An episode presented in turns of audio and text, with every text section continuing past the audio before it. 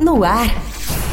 Programa Vida Saudável. Programa Vida Saudável. Informações, dicas e promoção de saúde. Participe. Programa Vida Saudável. Para contribuirmos na prevenção do suicídio, devemos ser capazes de perceber os sinais de alerta que uma pessoa emite. Se você perceber que uma pessoa está desinteressada, perdeu o gosto pelas atividades, talvez essa que está na sua comunidade está demonstrando algo de suicídio.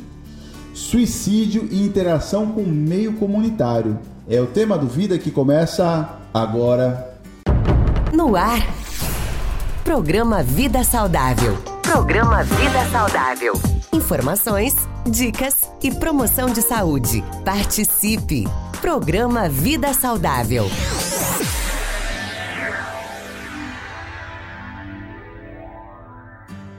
Estamos chegando com o nosso Vida Saudável, a nossa rede da saúde. Seja muito bem-vindo. Trazendo um tema muito importante, hoje vamos compartilhar com você sobre suicídio e a interação com o meio comunitário. Uma informação muito importante hoje será passada aqui e é por isso que temos uma convidada especial que está com a gente aqui, a professora que também tem doutorado, é mestre no assunto, vai falar com a gente hoje, vai compartilhar o seu conhecimento de vida profissionalmente também, a professora Emiliane. Tudo bem, prof? Tudo bem. Por que, que a gente tem essa mania de chamar de prof, né? Mas isso é bom, é carinhoso. É carinhoso, né? É uma forma carinhosa. E falando em carinho, falando em proteção, em cuidado, acho que no dia a dia, na sala de aula, ensinando conhecimento, transmitindo, a professora com certeza vai ter muita coisa para compartilhar com a gente sobre esse assunto hoje, né? Espero sim. É. Para começar, você que está em casa, obrigado pelo carinho. A gente traz um balanço aí sobre a saúde de um modo em geral, do que a gente está vivendo hoje atualmente, não só no Brasil, mas no mundo inteiro. Programa Vida Saudável.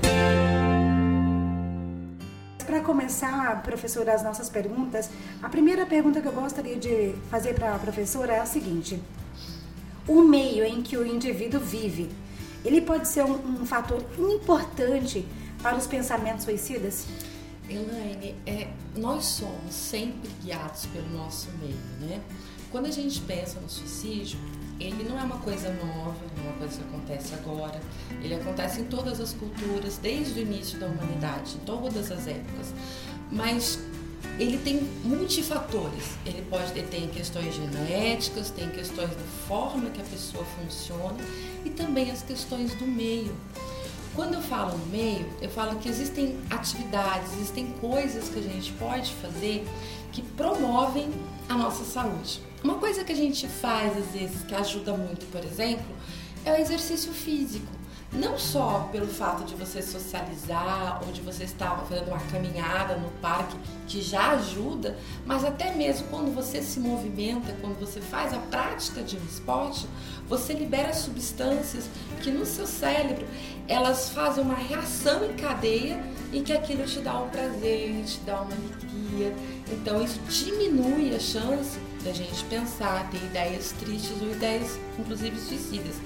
Mas pensa comigo, quando a gente vive numa situação que é mais difícil, às vezes com problemas sociais, ou seja, com desemprego, ou até mesmo com a, algum familiar sofrendo com uso abuso de droga, quando a gente tem uma, uma situação em que existem muitos problemas, é difícil a gente ficar feliz, é difícil a gente ficar bem, porque os problemas trazem né, esse peso e esse peso muito grande, quando ele é um peso exacerbado, a gente costuma não enxergar uma luz no fim do túnel. A gente costuma ter uma desesperança. O suicídio é isso. O suicídio é quando eu não enxergo uma possibilidade. Sim. Quando eu acho que nada mais vai dar certo. Quando, do meu ponto de vista, a vida não tem mais sentido. Então, esse ambiente onde eu estou envolvida ele acaba influenciando bastante, inclusive as minhas amizades. Você sabia que quando a gente tem caso de suicídio, né, quando infelizmente uma pessoa tenta contra a própria vida, nós profissionais da saúde precisamos ficar de olho nos melhores amigos, nas cinco pessoas, pelo menos as cinco pessoas que estão nesse entorno, porque geralmente a gente faz amizade com pessoas que pensam próximos da gente, né? Sim, verdade. E aí quando um colega comete suicídio, os outros às vezes podem sentir né, essa. Eu não vou usar o termo coragem, porque não é coragem, coragem. mas a gente pode sentir esse desespero maior e acabar cometendo também um suicídio. Então, no caso, o meio que o indivíduo convive é muito importante e influencia muito. Por isso que a gente deve cuidar muito do meio, do ambiente onde você está, ou de quem tem esse pensamento, ou de pessoas que estão passando por algum sofrimento também, porque desencadeia, né, todo esse processo que infelizmente acaba cometendo suicídio. Mas, professora, quais são os grupos profissionais que mais se suicidam? É que a gente fala do profissional, porque a gente sempre é, vê em outros meios Vamos tirar um pouco da questão do ser, ser humano, que é independente de ser idoso, adolescente, né? Mas no meio profissional, às vezes, os traumas que é vivido também acontecem muito. Olha, é, eu acho um pouco difícil a gente falar de determinada profissão, mesmo Sim. porque a gente vai estigmatizar essa profissão. Mas existem realmente profissões são mais propícias. Por exemplo, o homem do campo, né, a pessoa que lida direto, seja na pescaria, seja no agro, o homem do campo que tem mais acesso a alguns meios, é um profissional realmente que tem um alto índice. Profissionais da medicina, na verdade, profissionais da área da saúde, tanto Sim. médicos quanto enfermeiros. Inclusive, durante a pandemia, tivemos um aumento exponencial no caso dos profissionais. Infelizmente, por, como a gente tá, acabou de falar, pela questão do meio, né? Sim. Você está envolto numa pandemia, tantas pessoas morrendo e você tem a impotência, porque no caso da Covid, durante muito tempo não se tinha o que fazer, Sim. não se sabia o que fazer, certo, né? Então essa impotência gera nessa pessoa esse sentimento de cara, o que, que eu estou fazendo aqui? Então Sim. é a frustração. Então, nós tivemos muitos casos de um aumento no caso dos profissionais da medicina, os médicos, os enfermeiros. Então, estamos é, vivenciando também um aumento no caso dos profissionais da veterinária, os médicos veterinários. Mas eu queria lembrar para você que não existe uma profissão que eu vou entrar lá e não. A questão do suicídio ela está ligada a vários fatores, mas existem profissões realmente que tem um número maior. Por exemplo, também eu posso te falar professores, posso te falar também do é, profissionais da segurança. Né? Pensa um policial que está o tempo todo, ele vai lá e corre atrás do bandido e prende e solta. Ele também vive um desgaste o tempo todo, o estresse do, trabalho, do trabalho. Né? Ele é mais propício, né, no caso. É, é, como a gente acabou de colocar a primeira pergunta, o meio em que você convive é muito importante. Então, a, aquele ambiente seu de trabalho, se ele não está te fazendo bem, acaba fazendo, apesar de algumas profissões, ela precisar muito mais do nosso psicológico e acaba ficando abalado, infelizmente, né? E aí eu queria só completar uma coisa, que quando a gente fala das profissões, a gente tem que pensar no estresse que essa profissão me causa que é o que você realmente falou. É, Para os jovens que estiverem nos ouvindo agora, que ainda uhum. forem escolher uma profissão, o interessante é a gente escolher alguma coisa que a gente goste de fazer. Porque trabalhar cansa. Não Sim, tem como dizer não que tem, não. não. Cansa. Todo, todos nós precisamos, né? Exatamente. Mas se você faz uma coisa que você gosta, esse cansaço ele acaba sendo recompensado, é um pouquinho melhor. Chateação no trabalho todo mundo tem. Eu Não tenho o meu. É. Mas se Não você gosta, fazer. você se estressa um pouco menos. E o estresse, essa pressão, é muito importante quando a gente fala em transtornos mentais, né? Olha só. Agora vamos para uma outra fase, professora. É homem ou mulher? Quem mais tem um risco aí para suicídio? Menina, eu vou te falar que são os dois. Porque eu veja bem, se a gente for pensar em números, as mulheres tentam mais o suicídio. Sim. Só que os homens, eles tentam de maneiras mais assim eficazes, por assim dizer. Então, a mulher, às vezes ela vai fazer um uso que causa um mal, ela passa mal, tal, mas ela a gente ainda consegue salvar. O homem, geralmente, ele usa alguma coisa, né, usa algum método que a gente não consegue dar tempo de salvar. Então ele morre mais. Então eu tenho a mulher tenta mais, Sim. mas o homem morre mais. É, ele, no caso, ele executa mais, né? Exatamente. O meio né? que ele usa é o meio mais fatal. mais fatal, né? E por ter também mais, mais vantagens na questão do homem ser mais aquela pessoa mais bruta, né? Ser, ser homem, né? Tem mais facilidade, infelizmente, né? Mas, professora, quais são os grupos de maior risco? As classes pobres ou as de, de melhor poder aquisitivo? No caso, assim, os criados por pessoas que não são pais, a gente também tem esse fator, infelizmente, né? É, ou outras classes. É, essa já é uma pergunta Bem complexa, né? mais- Isso. Que a gente vem pela questão, a gente fala da questão de- do, do grupo, no caso da classe mais pobre, a gente não requer tanto conhecimento. Porque o conhecimento ele é muito importante. O que hoje a gente está fazendo aqui, na sua casa, chegando, no seu rádio, independente de onde seja, a gente está levando um pouco de informação. Quando você tem a informação, ela é positiva para você poder se cuidar, né, se prevenir. Então, a gente acaba que hoje, no mundo que a gente está vivendo, falta um pouco de informação, falta muita informação. Então a gente coloca, por exemplo, quem é criado sem os pais, ele já tem aquele sentimento, né, de ser de desprezo, no caso, de solidão com ele. Porque a gente coloca fatores assim. Na verdade, é, você está perfeitamente correta quando você fala da informação. É extremamente importante, mas uma informação segura, de meios seguros, porque a gente tem muito acesso à informação que nem sempre é verdadeira. Muitas pessoas têm a intenção de ajudar e falam algumas coisas que não estão muito corretas, né? Agora, voltando à pergunta, quando você pensa em grupos de maior risco, todos os grupos são de risco. Né? Nós temos todas as faixas etárias, você vai conhecer casos de pessoas que cometeram suicídio, desde crianças até idosos. Quando a gente pensa em números absolutos, 53% dos casos de suicídio é justamente da- nessa, nessa faixa de 10 a 59 anos, que é a faixa mais produtiva da gente, Sim. né? A faixa da idade mais jovem. Quando a gente vai pensar em questões de poder aquisitivo, aí a gente vai voltar um pouquinho lá para aquela primeira questão, para a primeira pergunta.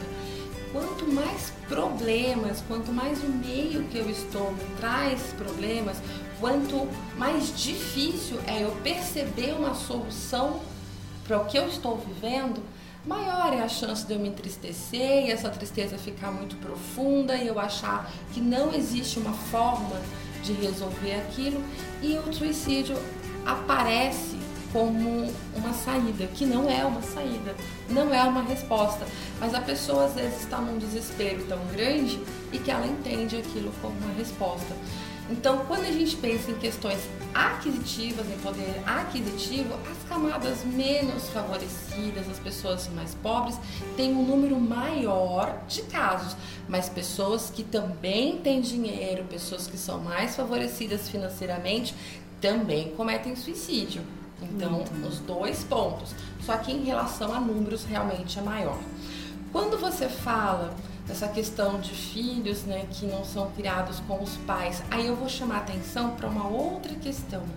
Eu acho que até um pouquinho mais relevante. A gente vai falar talvez da aceitação. Laine, nós somos seres gregários. A gente gosta de viver em comunidade. Então eu estou aqui conversando com você, com todos os seus ouvintes, e eu quero ser aceita por essas pessoas. Eu quero que as pessoas gostem de mim. Só que de repente existem características minhas ou na minha vida que talvez você não goste. A gente não é obrigado a gostar de tudo e concordar Sim. com todo mundo.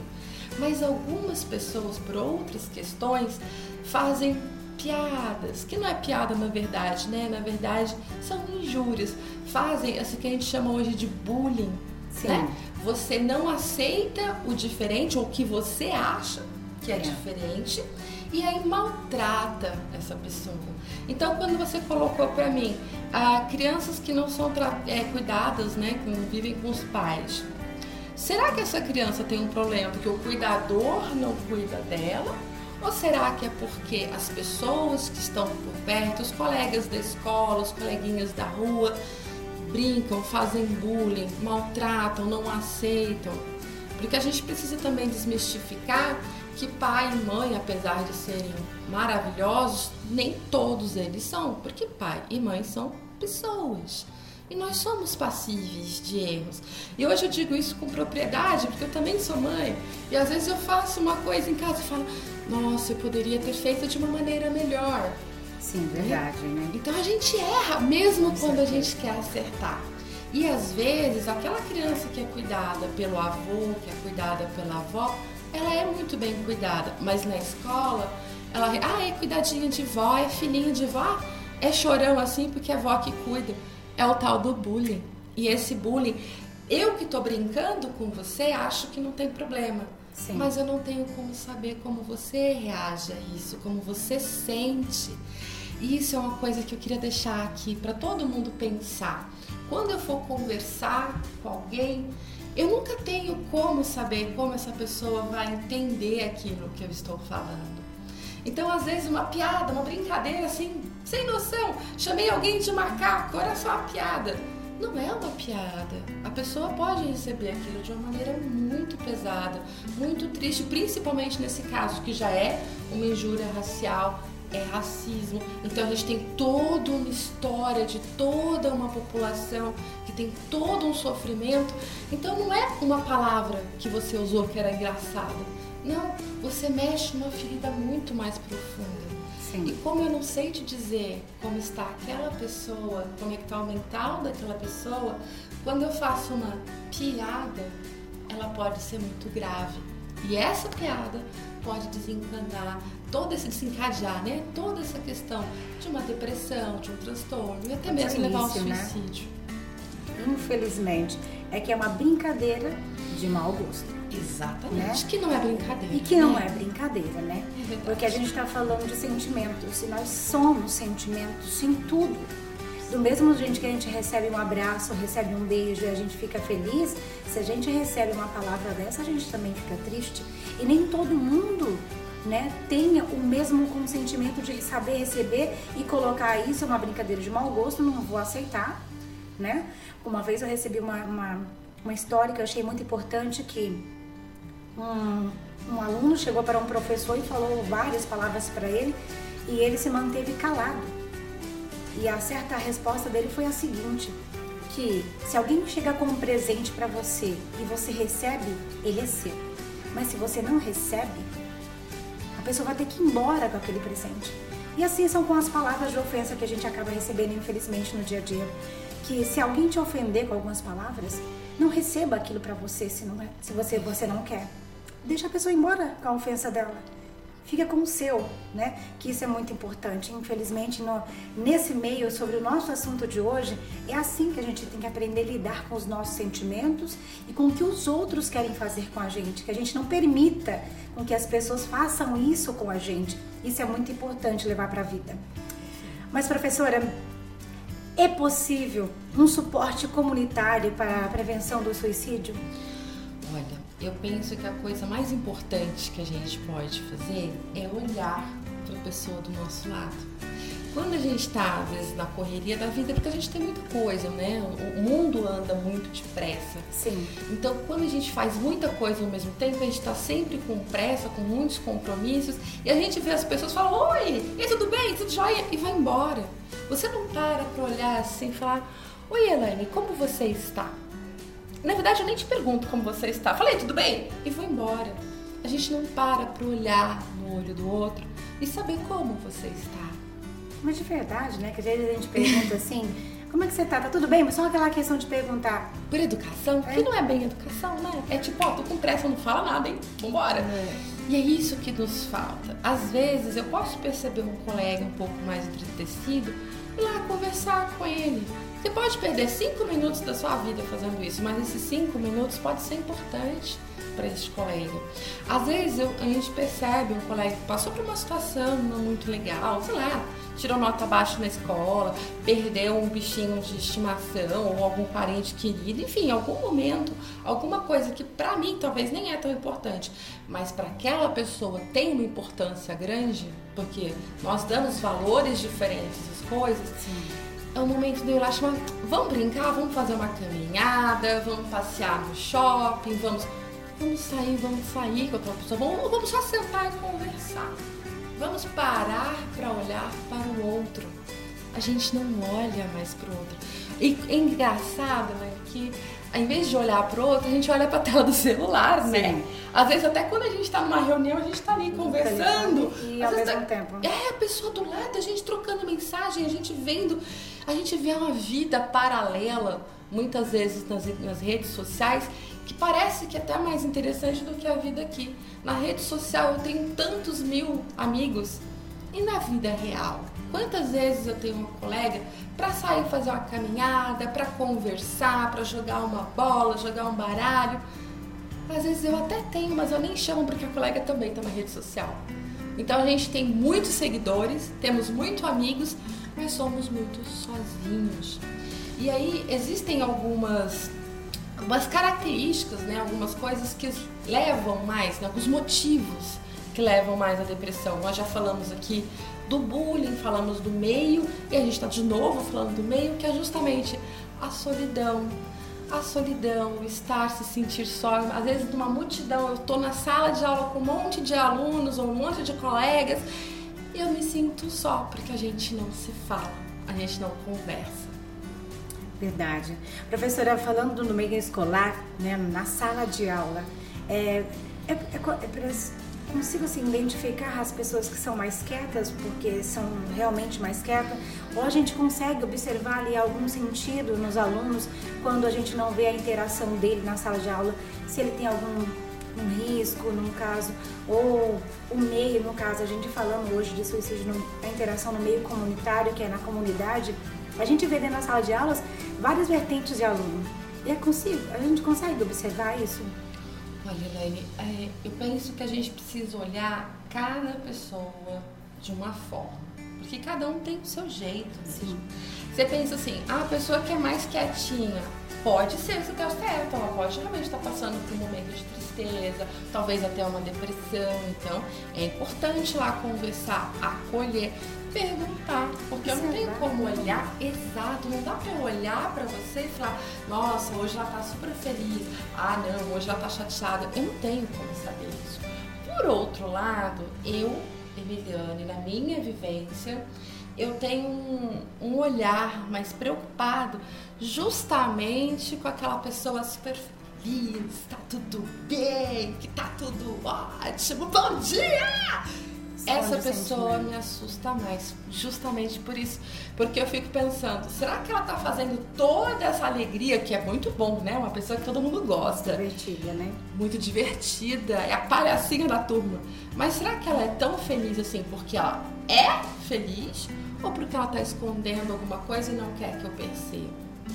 Então é justamente essa pessoa. Não estou dizendo que eu não vou olhar para todos. Eu sempre na sala, eu sempre tento olhar para todo mundo. E aí por isso que eu preciso da ajuda dos colegas que estão juntos na escola.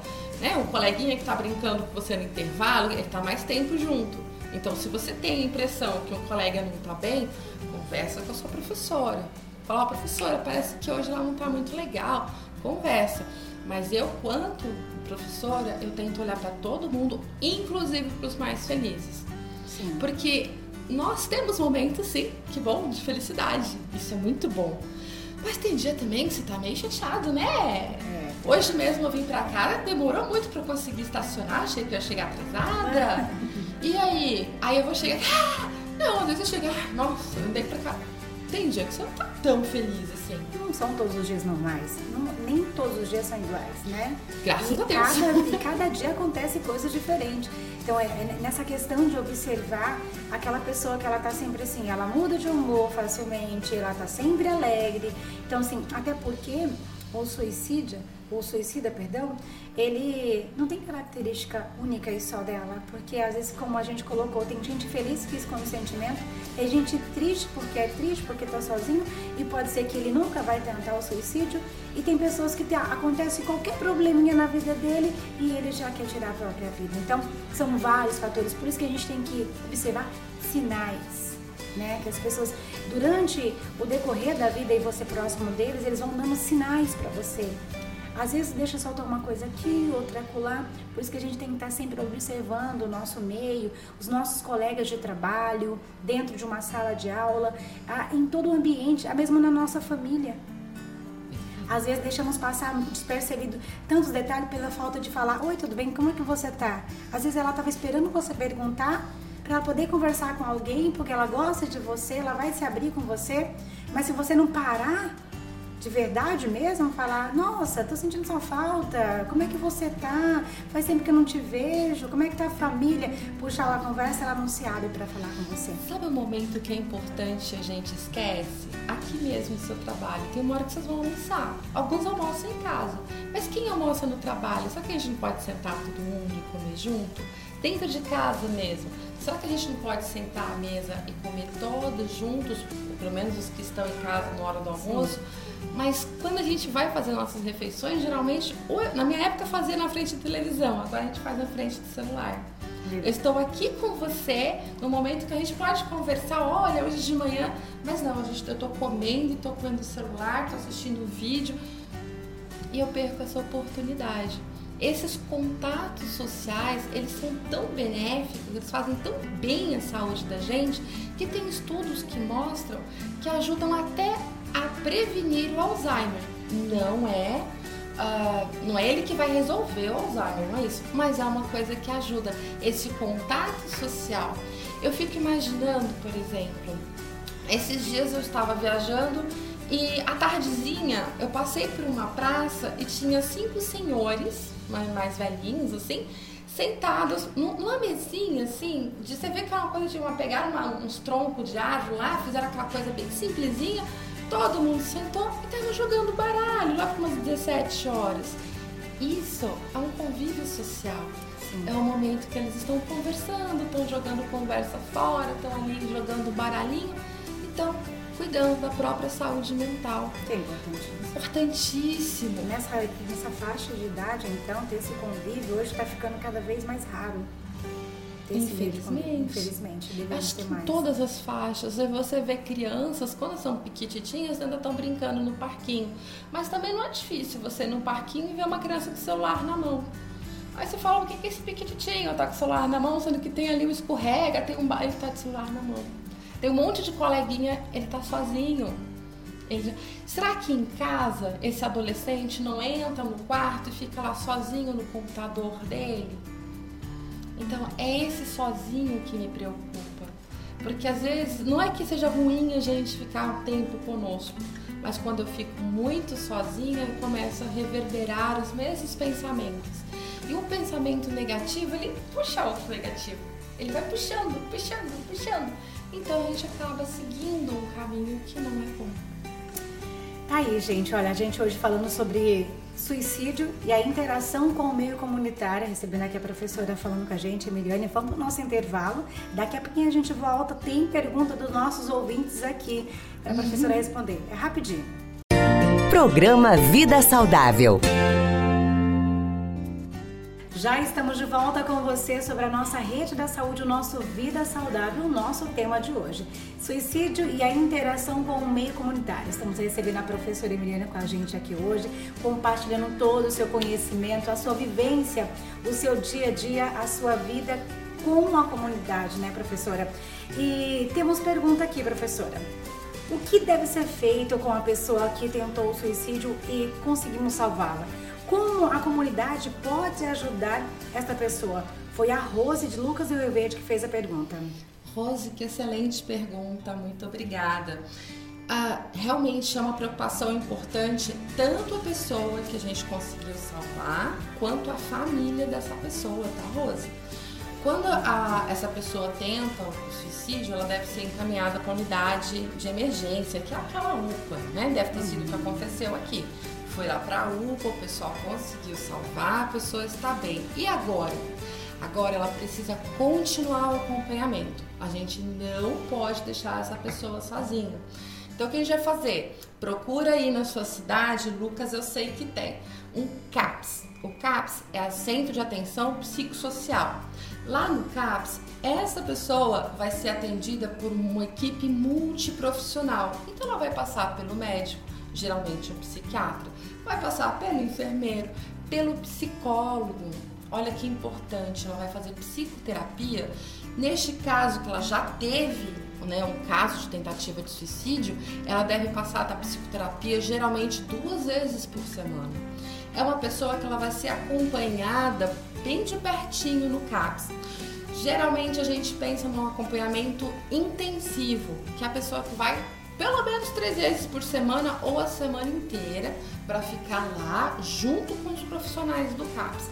Agora, a família também é importante, porque veja bem, Elaine, é muito diferente você ter um ente querido que morre, às vezes morreu um acidente ou morreu de doença, que é uma coisa que a gente não sabe explicar, de uma pessoa que tentou ou que conseguiu se suicidar.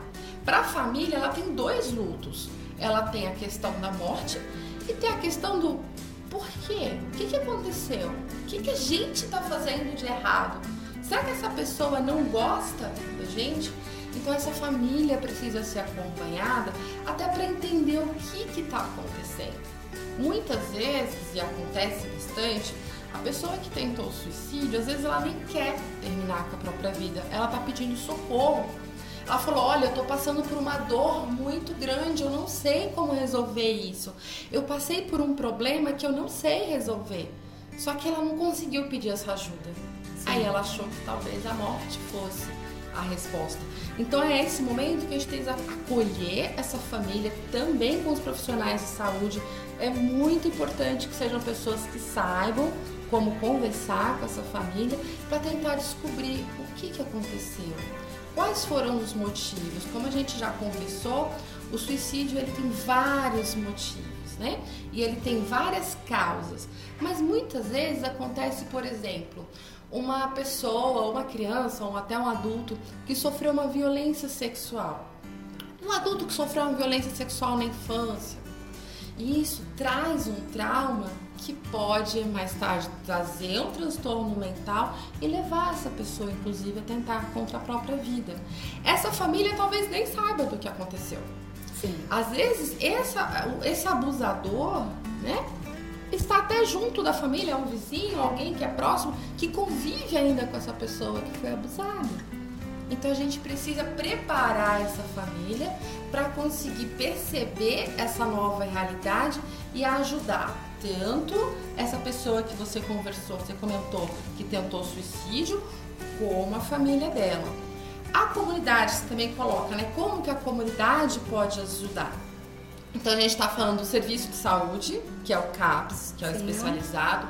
Aquele postinho lá perto de casa, unidade básica de saúde, lá também tem profissionais de saúde que são capacitados, que podem ajudar, principalmente naquele momento que não é o dia de ir no CAPS, você pode ir lá cuidar das outras questões porque quando você tenta, nós somos seres muito complexos. Quando a gente tenta o suicídio, tem uma questão do transtorno mental, mas também tem a questão fisiológica, também vai ter a questão de outras doenças que a gente precisa acompanhar com o médico e com os profissionais de saúde. Uma coisa muito boa é a gente ter um convívio social.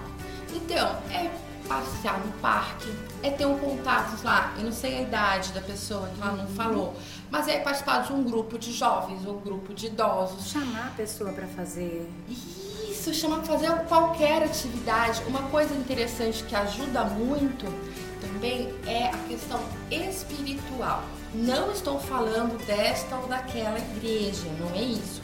É a religião que a pessoa se sente bem que a pessoa gosta. Então, participar sim, ir sim à igreja ajuda muito também, porque você consegue fazer essa religação com o espiritual que você acredita. Tem que ser sempre a igreja da pessoa, né? Senão a gente cria uma outra situação. Então, é sempre a igreja da pessoa. Então, esse convívio foi o que a gente começou no, no, no nossa conversa, né? foi o que a gente falou. Esse convívio social é muito importante. Nós somos seres sociais, a gente gosta de estar junto, a gente gosta de receber um abraço. Olha que gostoso. A gente abraça as pessoas. Eu costumo, quando eu mando mensagem, que eu também uso WhatsApp. Quando eu mando mensagem, eu costumo mandar um beijo para a pessoa.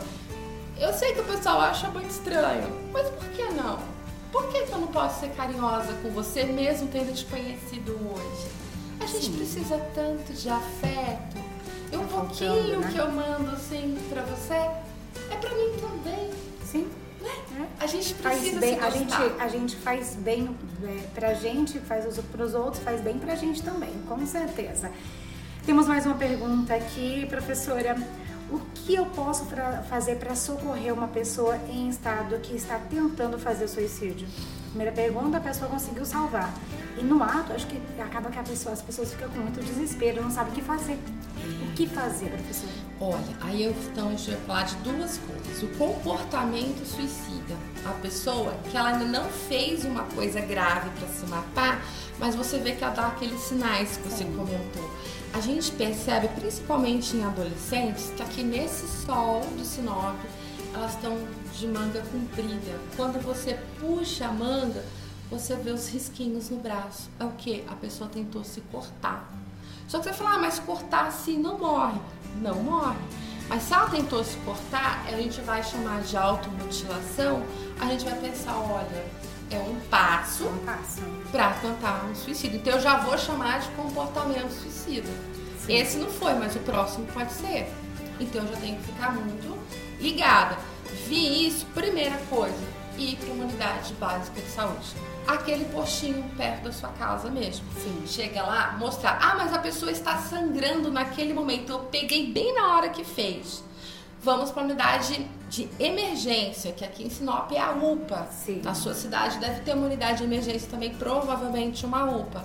Ou em alguns lugares é o hospital que recebe comunidade de emergência, assim, até pelo pronto-socorro. Precisa, a hora, imediato, levar para essas unidades. Agora, se eu me deparo com uma tentativa de suicídio de uma forma mais letal, alguma coisa mais grave, a mesma coisa Dá para chamar um resgate, dá para chamar um, uma, uma ambulância, ótimo tá longe ou tem alguém que tem o carro e consegue dirigir, porque às vezes a gente fica tão desesperado que a gente não consegue nem em lembrar, pânico, né? Fica em pânico. Mas tem um vizinho, alguém que consegue socorrer, pega e leva para UPA. Sempre eu vou levar para unidade de emergência, que na maioria dos lugares é a UPA. Olha aí, tá?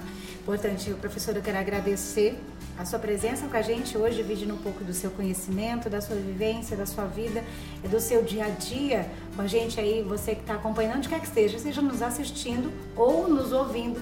Obrigado por nos permitir estar na sua casa, no seu trabalho, no seu aparelho celular, que você que está nos assistindo agora. A gente fica muito feliz de poder levar um pouquinho mais de conhecimento e que as palavras aqui hoje ditas possa tocar o seu coração, mudar a sua vida ou fazer com que você observe mais quem está à sua volta, né, professora? Obrigada.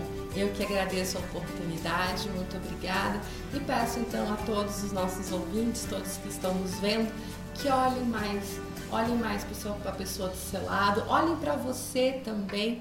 Não é feio a gente pedir ajuda, não é ao, ao, contrário, é corajoso você pegar e falar, olha, tô precisando de ajuda, tô com os pensamentos que não estão legais. Importantíssimo. Agora vamos conferir o nosso Receitas para a Vida e até o próximo Vida Saudável. Receitas para a Vida. Receitas para a Vida. Suicídio, solução? Talvez, em tempos em que o tempo não me permitiu ter tempo, em que a desilusão chegou, a esperança acabou e a espera se esgotou. Tentei, tentei, tentei e não vislumbrei. Agora me olho lá dentro e não me vejo, não me reconheço. Teria sido um desejo de recomeçar se não fosse se não fosse difícil olhar para frente e ver o nada, nem mesmo a luz que pudesse estar no fim do túnel e o túnel que até já acabou. Valeu a pena, tudo vale a pena, não para mim, não para o meu, sofrimento sem fim, desejo sem desejo, que logo que isso acabe, isso é que eu quero que acabe. Ei, Psyu, espere. Será a hora? Quem sabe realmente recomeçar, ver o mundo com outros olhos? É possível, é alcançável, só basta querer. Estenda os olhos e comprove por si mesmo que tudo tem um pouco do que se foi e ainda há muito para ser explorado. Tudo depende do seu sim, do desejo de sonhar. Quem quiser passar além do bojador precisa vencer a dor. E aí, está disposto? Acredito que dá, basta apenas tentar, insistir, ousar, lutar, ver o mundo diferente. Vem, vamos embora. Quem sabe faz a hora e não sabe, mesmo que não saiba. busca aprender sobre o suicídio. Vamos lutar sempre, lidar sempre e unirmos sempre, pois sempre haverá alguém que de nós precisará. Suicídio não é solução, suicídio sim tem solução. Suicídio não é solução.